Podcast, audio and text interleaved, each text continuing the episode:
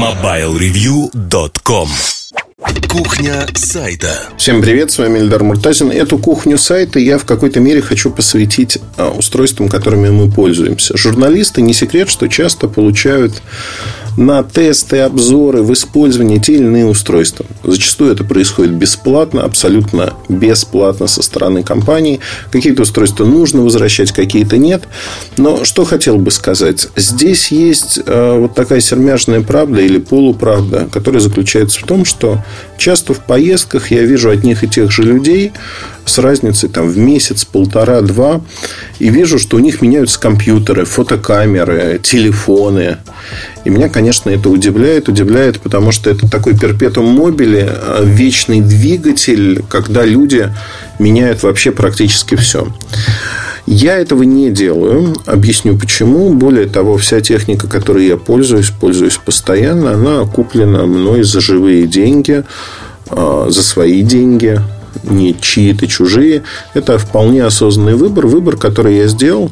Я стараюсь пользоваться. Это мои рабочие инструменты. Соответственно, я стараюсь пользоваться ими долго, качественно, и выбирал я их за те или иные характеристики. То есть, не секрет, что я пользуюсь MacBook, MacBook Pro, причем ему уже так, сейчас скажу, сколько ему лет. А ему с момента производства почти три года. В свое время я брал там кастомную конфигурацию топовую, ну, чтобы она меня удовлетворила. Там побольше оперативной памяти, побыстрее процессор, 512 гигабайт SSD. А, на тот момент больше просто не было. Одним словом, ну, если заказывать у Apple, если заказывать где-то на стороне, можно было и терабайт поставить в теории. Но я не люблю экспериментировать с умельцами. Для меня, еще раз подчеркну, это рабочий инструмент. То же самое касается микрофона Rode Podcaster. Это уже второй, первый у меня сгорел, испортился, не знаю, что с ним произошло. Там видеокамеры, фотокамеры а, Canon 5D3. То есть, фактически, а, вот все, чем я пользуюсь, это устройство, которое я выбирал по соотношению цена-качество, по качеству того, той функции, которую они выполняют для меня. И, конечно же, я не бегаю. Ну, то есть, вот условно говоря, да, часто мне говорят, Эльдар, ну зачем ты тащишь с собой свой Canon? Он такой большой, у тебя сменные объективы, оптика. Зачем это все нужно? Возьми там, вот как мы делаем, фотографируй на смартфон. Фотографируй на смартфон, и при правильном свете и прочих вещах, в общем-то, никто разницы не заметит. И некоторые люди, некоторые журналисты действительно фотографируют на смартфон. Им кажется, что они таким образом пропагандируют некий образ э, жизни, что вот мобильные телефоны, они стали э, подчеркивают очевидный факт, я бы сказал, что мобильные телефоны теперь позволяют делать и это тоже. Вы знаете, я не совсем согласен с такой позицией, с таким подходом по одной простой причине, что для меня фотоаппарат это рабочий инструмент – который должен выдавать э, хорошего качества фотографии для того, чтобы использовать их на сайте или в каких-то печатных изданиях, работать быстро, в том числе в очень сложных условиях освещения. Если говорить сегодня о том, как компании проводят свои презентации, некоторые компании понимают, что журналистам нужно хорошо освещенное место, специально создают фотозоны, в которых можно вот все пощупать, пофотографировать качественно. Некоторые компании, они э, вот внешней эстетике отдают предпочтение. Знаете, такая космическая подсветка голубого света, э, цвета, приглушенные, приглушенный яркость светильников. Одним словом, мрак. Мрак, в котором не то, что на телефон, на профессиональную камеру снять тяжело, потому что все сбоит, и, в общем-то, фотографии получаются, мягко говоря, а, ощущение, что снимал фотограф, который под ЛСД находится. И да, такие компании тоже есть, такие презентации есть, они не редкость, они происходят часто. А, зато, знаете, постановочные фотографии, когда море волнуется раз, море волнуется два, морская фигура замри. Все замирают, никаких посетителей нет, делают очень красивые фотографии, такие эстетские, я бы сказал.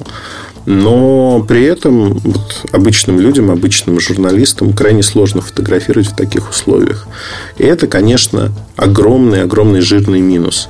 Огромный жирный минус, с которым бороться просто бессмысленно, потому что на сегодняшний момент мы сталкиваемся с тем, что ну, вот, вот так не работает.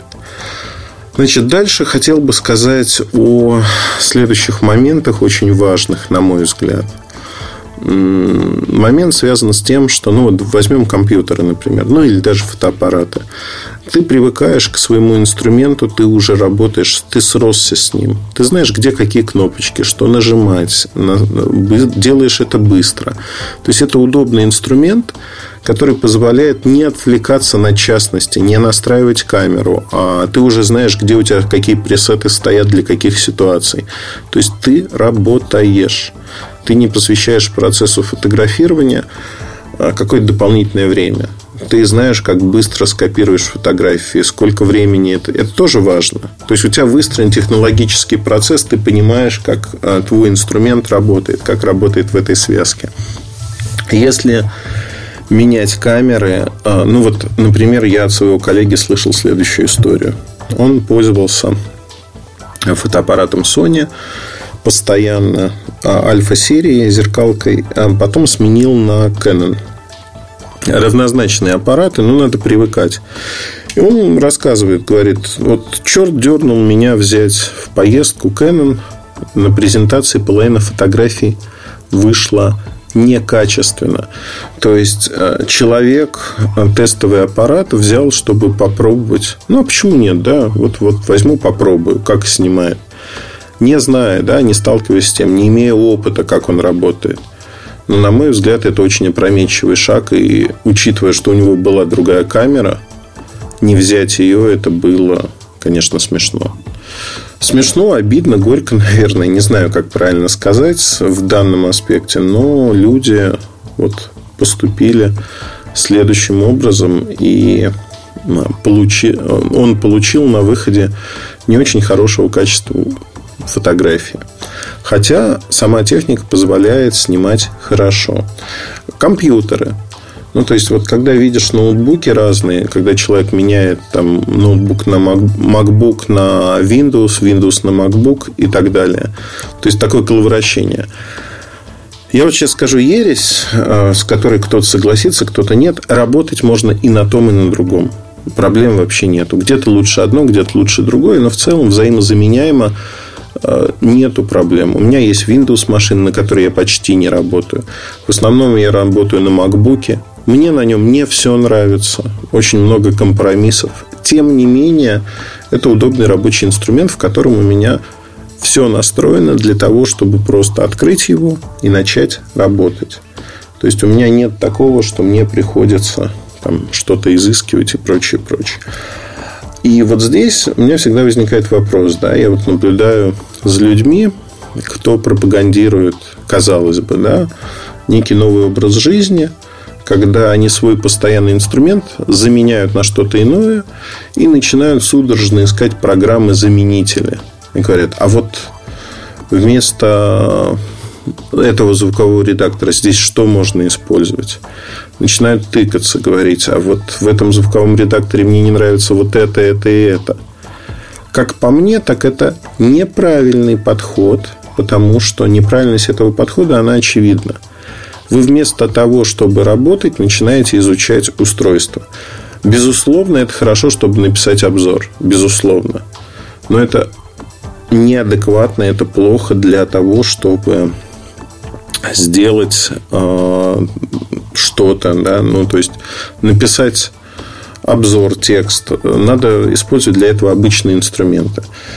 И, казалось бы, опытные люди, опытные журналисты, там приведу в пример Сережа Вильянова, э, он заказал какой-то ноутбук китайский Чуи, по-моему, или что-то подобное, и стал писать обзор на нем.